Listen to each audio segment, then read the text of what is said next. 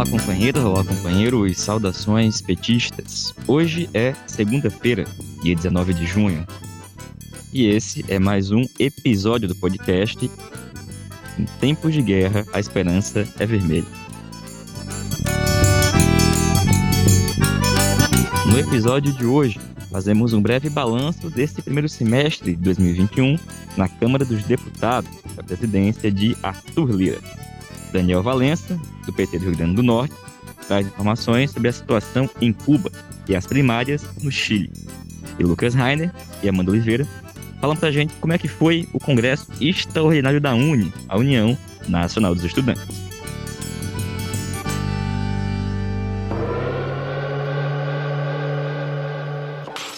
E pessoal, começamos a edição de hoje do podcast falando sobre esse primeiro semestre em que a Câmara dos Deputados esteve sob o comando e a presidência de Arthur Lira, do PP de Alagoas.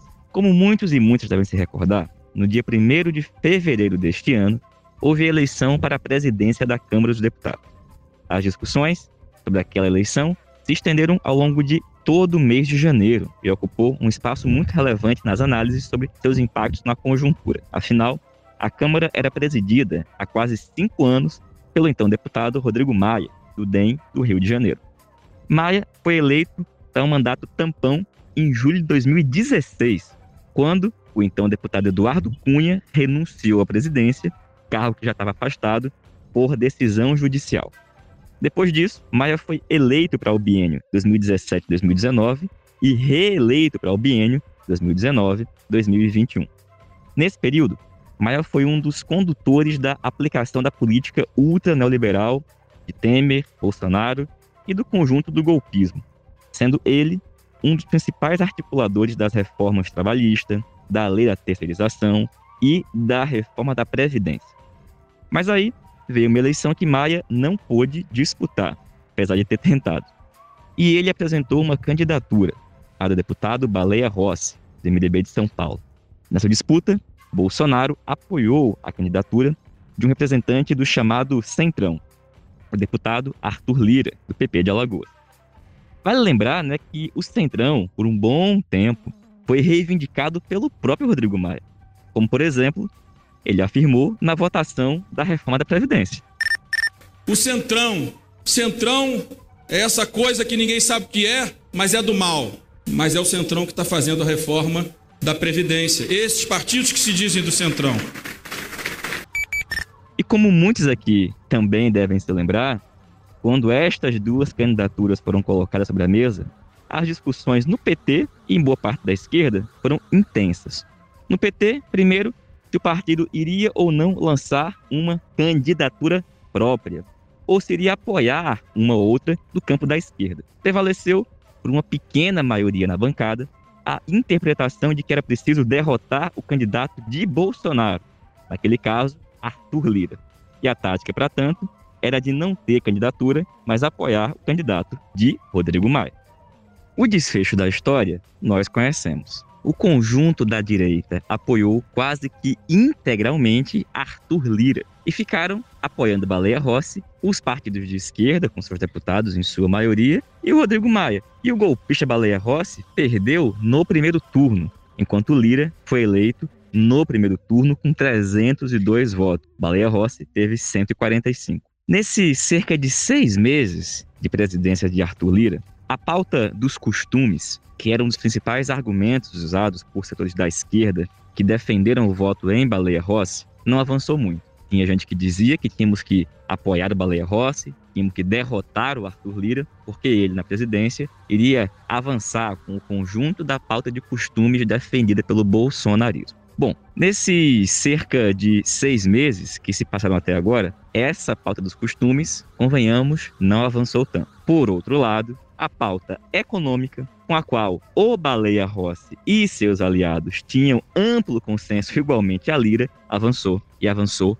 muito. Lira pautou nesse período e já votou, inclusive, a privatização da Eletrobras, o desmonte da legislação ambiental, a grilagem de terras indígenas e está avançando com a privatização dos Correios, a reforma administrativa, tributária e agora também uma ameaça de retrocesso por meio de uma reforma eleitoral. Como Bolsonaro já chegou a afirmar, ele e Lira são quase que como um casal. É como se existissem só dois poderes: o judiciário do lado de lá e eles dois do lado de cá. O Lira está sentado em cima de mais de 125 pedidos de impeachment, como também Rodrigo Maia tem ficado sentado em cima. Agora, com o Centrão muito bem acomodado no governo, com o seu aluguel devidamente pago com os orçamentos secretos e os bilhões em emendas parlamentares. E agora, Lira aponta para mudanças no próprio sistema político, com ameaças de um chamado semipresidencialismo.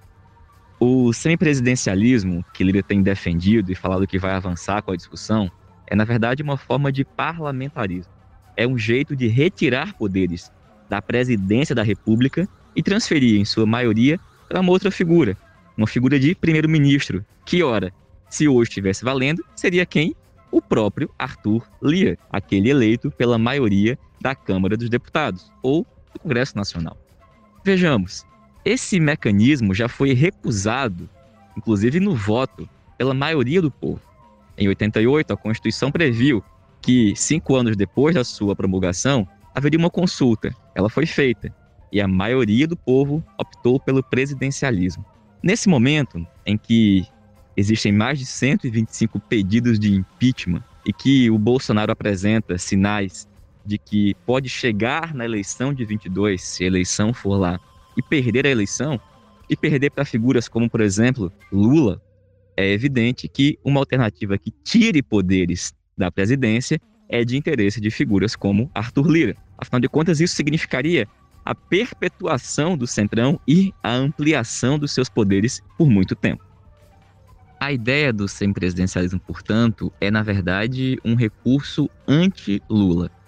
Ou seja, na possibilidade de Bolsonaro perder a eleição e na impossibilidade de se forjar uma terceira via nesse momento, uma carta coringa é a redução dos poderes do presidente da República. Isso, gente, tem que ser levado muito a sério. Porque nesse momento, no atual estágio em que se encontra a luta de classes no Brasil, a direita vai encontrar um jeito. Em 2018, eles prenderam Lula, tiraram seus direitos políticos. Em 2022, eles vão fazer alguma coisa, se não antes. Então a gente não pode tratar isso como algo menos importante, menos relevante, como uma bravata. Não. É algo realmente possível. E além disso, ao analisarmos esse período inicial da presidência de Arthur Lira, o autoritarismo com que ele conduz a Câmara dos Deputados, o avanço que ele promoveu na pauta econômica, o seu alinhamento com os interesses do bolsonarismo, a condução que ele tem do Centrão, evidentemente que ele é uma figura que vai jogar muito pesado para manter o status quo. E por isso toda a nossa luta nesse momento, inclusive nas ruas, é para derrotar toda essa direita. É o conjunto da direita. É a constituição de uma maioria popular, social. É a disputa ideológica e cultural que tem que crescer nesse momento. Porque se isso não acontecer, os riscos são cada vez maiores. E dito isso, a gente vai escutar agora o companheiro Daniel Valença, que fala para a gente da situação aqui na região. Na última sexta, Daniel falou para a gente sobre o Haiti. E hoje ele comenta a situação em Cuba, também o resultado das primárias no Chile. Olá, Patrick. Olá, ouvintes do podcast Em Tempo de Guerra Esperança Vermelha. Olha, Patrick, no Chile aconteceram ontem as primárias e, de acordo com a legislação eleitoral chilena, elas não são obrigatórias. Os partidos podem ou não apresentar-se nas primárias com votos apenas de filiados, com votos da cidadania em geral, pode se apresentar como coligação, enfim, são primárias razoavelmente abertas. O que acontece nessas primárias de 2021 se apresentaram duas disputas, né? A primeira foi a coalizão da direita, a Chile Vamos, e a segunda foi a coalizão de esquerda denominada a Pruebo Dignidad, que teve um excelente resultado no processo constituinte. Bom, essa coalizão é composta pelo Partido Comunista do Chile e pelo Frente Amplio, que reúne outras cinco agremiações. Nós tínhamos noticiado aqui várias vezes que Daniel Radui, do Partido Comunista Chileno, era líder em todas as pesquisas, também o era nas primárias, porém, neste domingo, ele foi ultrapassado pelo candidato do Frente Amplio, Gabriel Boric. Gabriel Boric, ele é vinculado ao partido Convergência Social, ele tem uma proveniência da militância estudantil. Chile tem um histórico recente de militância extraordinária, conhecido como a Revolta dos Pinguins. Então, desde 2006, que são milhares, milhões de estudantes que participaram em vários momentos de explosão estudantil, e ele advém dessa luta estudantil e está neste partido fundado em 2018 por grupos autonomistas.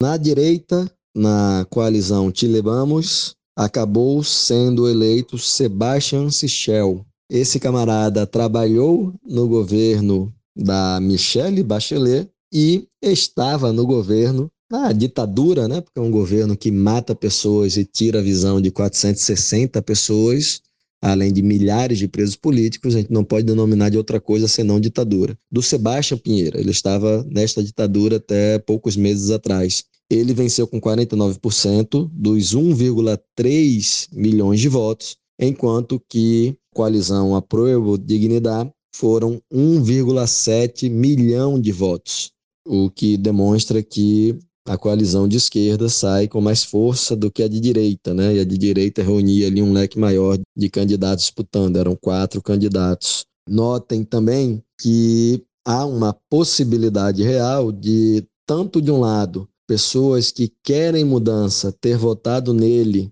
para evitar uma vitória comunista, com medo do Partido Comunista, como também de a direita mesmo, ter ido às, ter ido às urnas votar nele para impedir um avanço do Daniel Radui, que era, enfim, quem estava liderando até aquele momento e que trazia um projeto político de um enfrentamento, na minha opinião, mais aberto ao neoliberalismo e às forças capitalistas. Bom, o Boric, ele falou muito, né? Enfim, debateu sobre a questão da previdência privada chilena, que é um problema que todo mundo conhece, é, também sobre um sistema público de saúde e também nos debates sobre gênero e meio ambiente. Como se percebe, né, há uma limitação em debates mais de confronto de classe, né, como, por exemplo, a questão de nacionalizações, expropriações, enfim, todo um leque que, por óbvio, era algo construído historicamente naquele processo da unidade popular da década de 70 e que, neste momento, pelo visto, não está no centro do debate,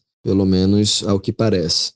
É, de outro lado, ele não se posicionou em solidariedade a Cuba e contra o bloqueio econômico, o que é um sinal negativo. Né? Ou seja, no final, foi uma vitória da coalizão de esquerda em relação às primárias em geral, mas para nós militantes da esquerda socialista foi uma derrota. Tanto o Daniel Radui como também o candidato da direita que estava logo após o Radui nas intenções de voto, o Joaquim Lavin, ambos não passaram nas primárias. Um outro ponto negativo que eu gostaria de destacar, Patrick, é que a Elisa Loncon, a presidenta da Assembleia Constituinte, liderança Mapuche, professora, ela não votou e deu declaração de que não votaria para assegurar o diálogo com todas as partes. Ou seja,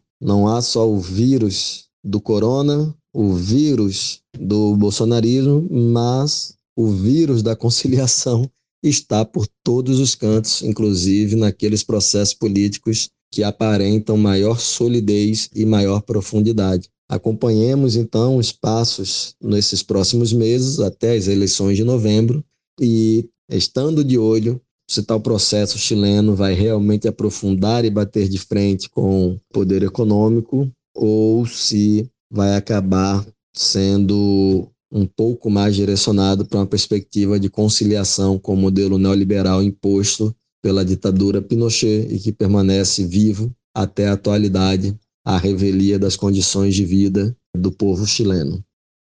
E falando em Cuba, Patrick, nós tivemos neste sábado uma mobilização massiva em apoio à revolução. 100 mil pessoas se reuniram em Havana no Malecon.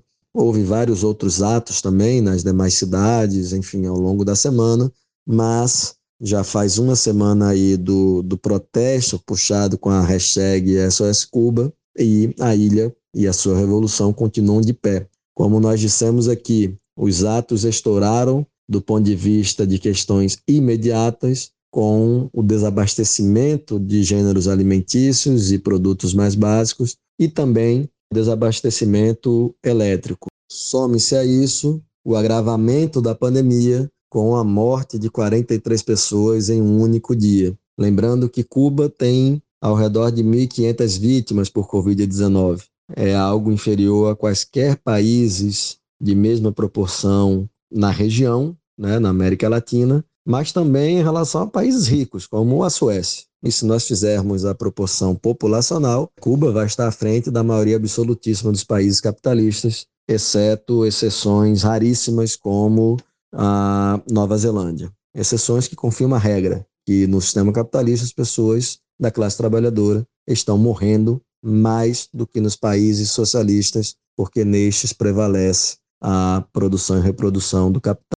Mas, como eu disse, esses foram os elementos imediatos, mas tem os elementos mediatos, aqueles que vêm há muito tempo levando a uma situação de deterioração das condições econômicas e sociais cubanas. O principal dele é o bloqueio econômico norte-americano, bloqueio criminoso, que é fundamental que toda a esquerda a todo tempo se levante e denuncie o bloqueio, que foi piorado na gestão Trump, com a adição de 243 restrições, também ao colocar Cuba como um país que financia o terrorismo, e nós apontamos no último podcast quais são os países da região que proliferam o terrorismo, são Colômbia e Estados Unidos. Citamos o caso do Haiti, da Venezuela e também da Bolívia para provar isto.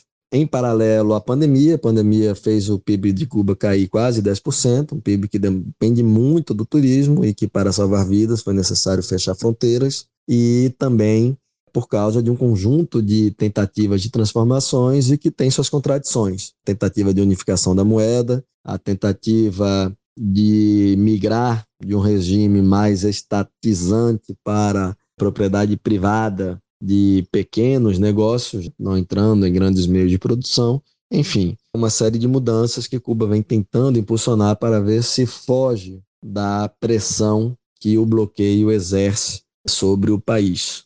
Bom, como nós dissemos, houve uma mobilização internacional para influenciar e criar um clima de que, entre aspas, a ditadura vai cair. Nós apontamos que foram mais de 2 milhões de twitters, estes foram majoritariamente, praticamente todos, de fora de Cuba e também com 1.500 contas que foram criadas na semana do ato, incentivando, mobilizando e puxando a provocação de participação de artistas, mesmo que essas pessoas não percebessem que o SOS Cuba era, na verdade, um intuito de derrocada da revolução. Se falava em SOS Cuba e em ajuda humanitária, mas corredor humanitário, como os Estados Unidos defendeu, se aplica a países em guerra. Então, Cuba não está em guerra, Cuba não financia o terrorismo, bastava que os Estados Unidos suspendesse o seu bloqueio e aí nós veríamos se a população quer ou não manter-se no socialismo. Levando em conta que a população participa ativamente dos processos políticos, inclusive eleitorais, com mais de 90% de participação em regra em processos que são não obrigatórios, são voluntários, a gente percebe que a ampla maioria da população quer continuar vivendo sob a revolução. A questão é até que ponto o país consegue sustentar tanto assédio e tanta pressão externa. E por isto, a importância de toda a nossa solidariedade. E para concluir, Patrick, possivelmente ainda nesta noite de segunda-feira, nós fiquemos conhecendo o presidente do Peru há uma possibilidade de, após 42 dias de ocupação popular em frente ao órgão eleitoral peruano, finalmente este declarar Pedro Castilho presidente do Peru, apesar dele ter sido eleito há mais de um mês. Porque na democracia burguesa é assim: quando a classe trabalhadora, contra tudo e todos, consegue se organizar, erguer um partido, fazer luta política e disputar contra o poder econômico e ideológico, aí tem toda uma série de medidas para tentar cooptar ou frear o processo político e impedir qualquer transformação mais profunda nas nossas realidades locais latino-americanas. É isso, Patrick. Forte abraço. Depois voltamos com mais notícias sobre a América Latina. Valeu, Daniel. Obrigado, companheiro. E, gente, esse fim de semana, os últimos quatro dias, na verdade, foi marcado pelo Congresso Extraordinário da UNE, a União Nacional dos Estudantes. Vamos escutar agora o companheiro Lucas Rainer e a companheira Amanda Oliveira. O Lucas é diretor da UNE e ambos fazem para a gente um informe de como é que foi esse primeiro congresso virtual feito pela UNE. Olá, Patrick. Olá, ouvintes do podcast Em Tempos de Guerra Esperança Vermelha. Bom, no dia de ontem, então, domingo, dia 18 de julho, acabou o Congresso da União Nacional dos Estudantes, extraordinário. É um processo bastante distinto daquilo que nós estávamos acostumados na tradição do movimento estudantil, que era de realização dos congressos da União Nacional dos Estudantes, né, o famoso CONUNE, de forma presencial em universidades, reunindo milhares de estudantes para debater política, debater os rumos do movimento estudantil e eleger novas chapas para a entidade, para dirigir a entidade no próximo período. Esse congresso, então, não contou com a tiragem de delegados, o que por si só já prejudicou bastante o próprio processo de mobilização e também de participação, enfim, de debates do Congresso, porque quando nós tínhamos o colônia tradicional, a tiragem de delegados na base, nas universidades, fazia com que houvesse uma disputa, um debate político, campanhas dentro das próprias universidades para debater os rumos do movimento estudantil. Isso não tendo acontecido, ficou muito aquém esse processo, né? Então, em relação ao congresso da Uni de 2019, que teve cerca de 18 mil participantes, esse congresso teve só 7 mil inscritos, o que é um número bem inferior se a gente for analisar que, inclusive, pela virtualidade, mais pessoas poderiam se inscrever mesmo não sendo delegadas, né?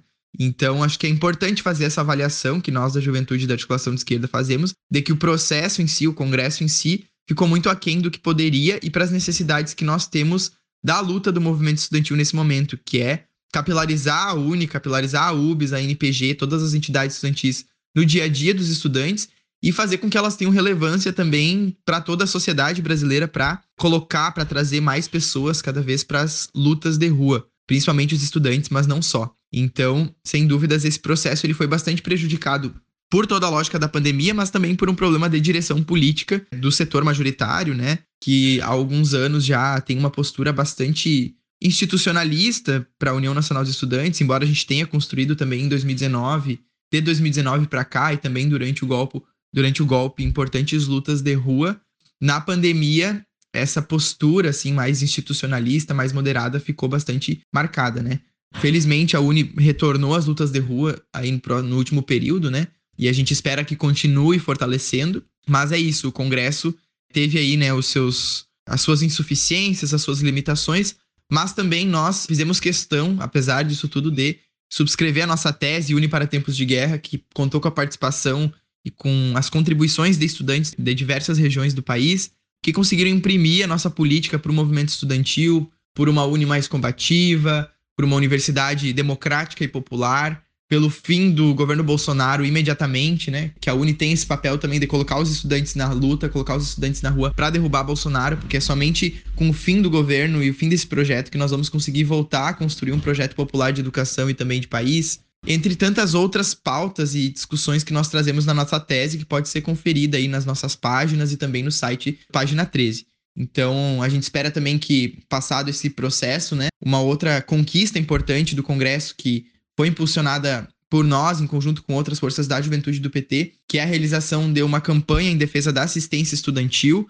a pasta que nós ocupamos, inclusive, nesses dois anos, né? E onde nós conseguimos construir um diálogo com o Fórum Nacional de Pró-Reitores de Assuntos Comunitários e Estudantis, o FONAPRACE, um diálogo também com estudantes de diferentes cursos, diferentes universidades, de realidades do ensino à distância também, que é diferente do ensino remoto emergencial que nós temos agora. Então, sem dúvidas, foi uma conquista, foi um, ponto positivo aprovar aí esse documento que coloca as tarefas da Uni para assistência estudantil no próximo período, principalmente tendo em vista essa campanha que tende a fortalecer a luta por permanência no momento em que tantos estudantes evadem das universidades evadem dos institutos federais porque o projeto do governo Bolsonaro é um projeto de expulsão da classe trabalhadora das universidades. Então, sem dúvidas, que nós continuemos construindo a Uni e o movimento estudantil na base para construir uma campanha e fortalecer a luta pelo Fora Bolsonaro, pela permanência e por um projeto popular de educação e também outro projeto de país.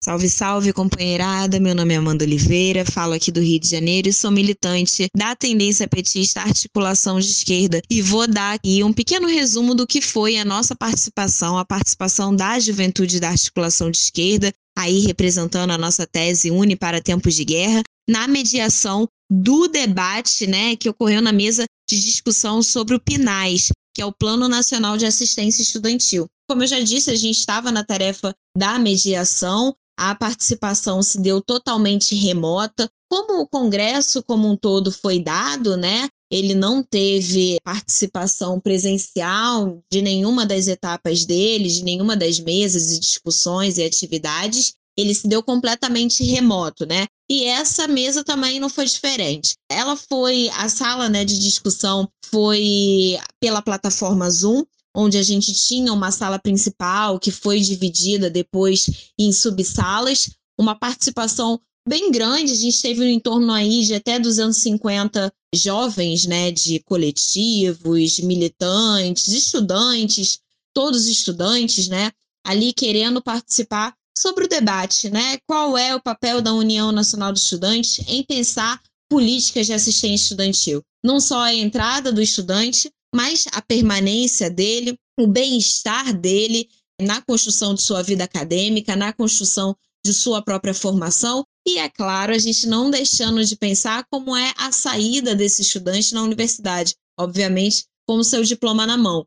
Então, os desafios são bem grandes, visto que a gente está num Brasil de Bolsonaro, um Brasil onde a destruição é lei e a ordem e não é o, o progresso, né, que muitos imaginavam. Então, a gente tem aí uma destruição massiva da educação pública, principalmente aí a gente levando as privatizações, né, os projetos de privatizações de nosso ensino, as intervenções federais nas universidades que vão cerceando e censurando cada vez mais a liberdade e democracia das universidades, as suas autonomias, né, políticas de existir e de ser aquelas instituições que são patrimônios da nossa sociedade. E a gente percebe que pensar políticas de assistência estudantil é pensar o bem-estar do estudante também. E esse é o nosso compromisso. Inclusive, a tese Une para Tempos de Guerra reúne um debate sobre a educação no sentido de pensar políticas de assistência estudantil que são fundamentais para que a gente possa sustentar né, um projeto de universidade popular, um projeto de universidade inclusiva, que os filhos da classe trabalhadora possam se sentir representados e com esperança de chegarem na universidade. Bom, eu quero também aqui salientar a participação da direita liberal, que na figura da, do coletivo União da Juventude de Liberdade, que é o JL, vindo aí né, do, do movimento MBL. Bom, a direita tentou participar, se mostrou completamente perdida. Eles tentam muito nessa partir para uma disputa que é vazia, que é rasa, e a gente, enfim, percebeu que eles ficaram bem perdidos, né? Não sabendo, inclusive, sobre o regimento do próprio Congresso, como eles estavam se dando, defendendo claramente e nitidamente, né, pautas como as privatizações, como as intervenções nas, nas universidades federais, enfim, a venda de nossas empresas estatais. Bom, a gente percebe aí que a direita veio também, voltou com um pouquinho mais de organização para disputar a União Nacional dos Estudantes. Então, cabe a nós defender essa entidade que tenta se manter ao lado do povo, mesmo, obviamente, com uma gestão do campo majoritário que há muitos anos deixa a desejar, né? Não se mantém forte diante de pautas decisivas para a vida do estudante, muitas das vezes demorando a se posicionar contra Bolsonaro, mas a gente ainda continua acreditando que é pela Uni que vai se dar a organização massiva dos estudantes brasileiros e que é pela Uni também que a gente vai encabeçar os principais debates sobre a vida dos estudantes, pensando numa educação pública de qualidade para todos e sem nenhuma distinção. Bom, termina aqui o meu relato e é isso. Abraço a todos, saudações petistas e socialistas. Valeu, Lucas. Valeu, Amanda. E pessoal, essa foi mais uma edição do podcast Em Tempos de Guerra, A Esperança é Vermelha. Como vocês sabem, é uma publicação que sai todas as segundas e sextas-feiras e é totalmente construído por meio de áudios de WhatsApp, trocados com militantes do PT, espalhados por todo o país. Nos encontramos aqui sexta-feira. Saudações petistas e até mais.